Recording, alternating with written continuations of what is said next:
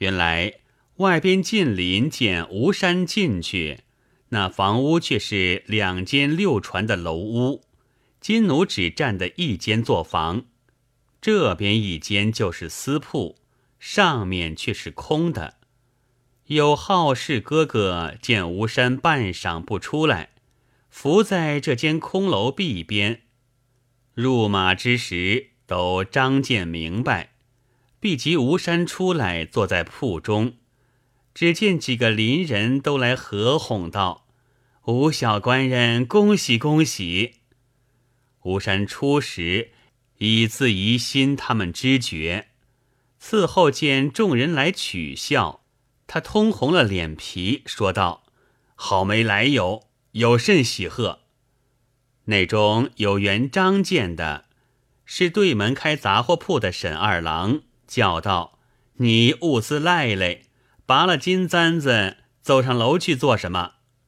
吴山被他一句说着了，顿口无言，推个事故起身要走。众人拦住道：“我们斗份银子与你作贺。”吴山也不顾众说，使性子往西走了，去到娘舅潘家讨午饭吃了。踱到门前，向一个店家借过等子，将身边买丝银子称了二两，放在袖中，又闲坐了一回，挨到傍晚，复到铺中来。主管道：“里面住的正在此请官人吃酒，恰好八老出来道：‘官人，你哪里闲耍？叫老子没处寻，家中特备菜酒。’”只请主管相陪，再无他客。吴山就同主管走到轩子下，已安排齐整，无非鱼肉酒果之类。吴山正席，金奴对坐，主管在旁，三人坐定。八老筛酒，吃过几杯，主管会意，只推要收铺中，脱身出来。吴山平日酒量浅，主管去了，开怀与金奴吃了十数杯，便觉有些醉来，将袖中银子送与金奴，便起身挽了金奴手道：“我有一句话和你说，这桩事却有些不协当，邻舍们都知了，来打合哄，倘或传到我家去，父母知道。”怎生是好？此间人眼又紧，口嘴又歹，容不得人。倘有人不切气，在此非砖制瓦，安身不稳。姐姐，依着我口，寻个僻静所在去住，我自常来看顾你。金奴道：“说的是，奴家就与母亲商议。”说罢。那老子又将两杯茶来，吃罢，免不得又做些干生活。吴山辞别动身，嘱咐道：“我此去未来嘞，省得众人口舌。待你寻的所在，八老来说和，我来送你起身。”说罢，吴山出来铺中，吩咐主管说话，一径自回。不在话下。且说金奴送吴山去后，天色已晚，上楼卸了浓妆，下楼来吃了晚饭，将吴山所言一屋一节，背细说与父母知道。当夜各自安歇。次早起来，胖妇人吩咐八老巧的打听邻舍消息。八老到门前站了一回，学到贱婢跳米张大郎门前，闲坐了一回，只听得这几家邻舍指指说说，只说这事。八老回家，对着胖妇人说道：“街坊上嘴舌不是养人的去处。”胖妇人道：“因为在城中被人打搅，无奈搬来，指望寻个好处安身。”久远居住，谁想又撞这般的邻舍？说罢，叹了口气，一面叫老公去寻房子，一面看邻舍动静计较。却说吴山自那日回家，怕人嘴舌，瞒着父母，只推身子不快，一向不到店中来。主管自行卖货，金奴在家清闲不惯，八老又去招引旧时主顾，一般来走动。那几家邻舍突然只晓得吴山行踏，伺候见往来不绝。方晓得是个大做的，内中有生事的道：“我这里都是好人家，如何容得这等熬糟的在此住？常言道，尽奸尽杀，倘若争锋起来，致伤人命，也要带累邻舍。”说罢，却早那八老听得进去说：“今日邻舍们又如此如此说。”胖妇人听得八老说了，没出气处，撵那老婆子道：“你七老八老怕误谁？不出去门前叫骂这短命多嘴的丫黄儿。”婆子听了，果然就起身走到门前叫骂道：“哪个多嘴贼丫黄在这里学放屁？若还敢来应我的，做这条老性命劫持他！”哪个人家没亲眷来往？邻舍们听的道：“这个贼做大的出京老狗，不说自家干这般没理的事，倒来欺邻骂舍。开杂货店沈二郎正要应那婆子，中间又有守本分的劝道：‘且由他，不要与这半死的争好歹，赶他起身便了。’婆子骂了几声。”见无人来踩他，也自入去。据说众邻舍都来与主管说：“是你没分晓，容这等不明不白的人在这里住，不说自家理短，反叫老婆子叫骂邻舍。你耳内须听的。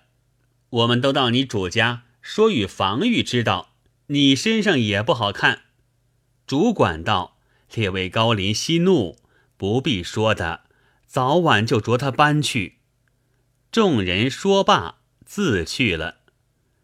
主管当时到里面对胖妇人说道：“你们可快快寻个所在搬去，不要带累我。看这般模样，住也不秀气。”胖妇人道：“不劳吩咐，拙夫已寻屋在城，只在旦晚就搬。”说罢，主管出来。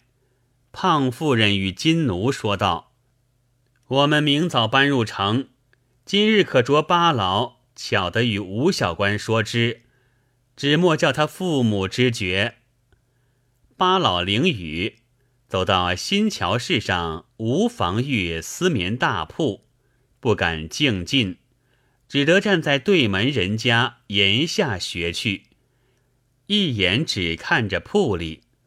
不多时。只见吴山夺将出来，看见八老，慌忙走过来，引那老子离了自家门首，借一个知熟眷人家坐下，问道：“八老有甚话说？”八老道：“家中吴姐领官人遵命，明日搬入城去居住，特着老汉来与官人说之。”吴山道：“如此最好。”不知搬在城中何处？八老道：“搬在游艺营羊毛寨南横桥街上。”吴山就身边取出一块银子，约有二钱，送与八老道：“你自将去买杯酒吃，明日晌午我自来送你家起身。”八老收了银子，作谢了，一径自回。且说吴山到次日四排时分，唤寿童跟随出门，走到归锦桥边南货店里，买了两包干果，与小厮拿着，来到灰桥市上铺里，主管相叫罢，将日竹麦丝的银子账来算了一回。吴山起身入到里面，与金奴母子叙了寒温。将寿童手中果子，身边取出一封银子，说道：“这两包粗果送与姐姐泡茶，银子一两，全助搬屋之费。待你家过屋后，再来看你。”金奴接了果子并银两，母子两个起身谢道：“众蒙见会，何以克当？”吴山道：“不必谢。”日后正要往来嘞。说罢，起身看时，香笼家伙已自都搬下船了。金奴道：“官人，去后几时来看我？”吴山道：“只在三五日间，便来相望。”金奴一家别了吴山，当日搬入城去了。正是：此处不留人，自有留人处。且说吴山原有害下的病，每过炎天时节，身体便觉疲倦，形容清简。此时正值六月初旬，因此请个针灸医人，背后灸了几穴火，在家调养，不到殿内。心下常常思念金奴，正奈久疮疼，出门不得。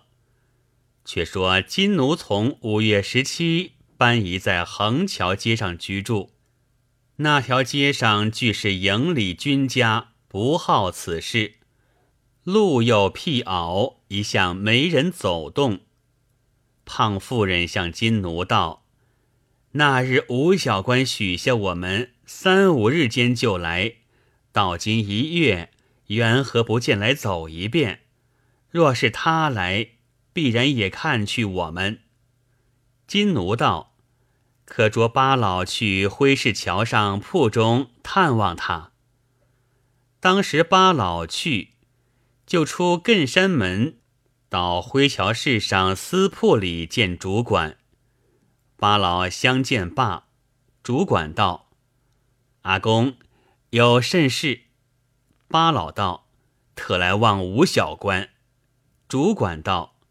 官人酒火在家未全，向不到此。八老道：“主管若是回宅，烦寄个信，说老汉到此不遇。”八老也不耽搁，辞了主管，便回家中回复了金奴。金奴道：“可知不来？原来酒火在家。”当日金奴与母亲商议，叫八老。买两个猪肚魔镜，把糯米莲肉灌在里面，安排烂熟。次早，金奴在房中磨墨挥笔，拂开鸾间写封简道：“见妾赛金再拜，谨启情郎吴小官人，自别尊严，思慕之心未尝少待，悬悬不忘于心。”相蒙契约，且倚门凝望，不见降临。昨到八老探拜，不遇而回，且移居在此，甚是荒凉。听闻贵样酒火疼痛，使妾坐卧不安，空怀思意，不能代替。仅具诸赌二枚，少身问安之意，幸悉笑纳。情照不宣，仲夏二十一日，见妾赛金再拜。写罢，折成剪子，将纸封了，猪肚装在盒里，又用帕子包了，都交付八老。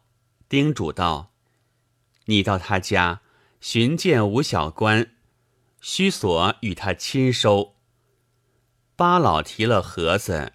怀中揣着简帖，出门径往大街，走出武林门，直到新桥市上无防御门首，坐在阶岩石上，只见小厮寿童走出，看见叫道：“阿公，你哪里来？坐在这里。”八老扯寿童到人静去处说：“我特来见你官人说话，我只在此等。”你可与我报与官人知道。”寿童随即转身，去不多时，只见吴山夺将出来，八老慌忙作揖：“官人，且喜贵体康安。”吴山道：“好，阿公，你盒子里什么东西？”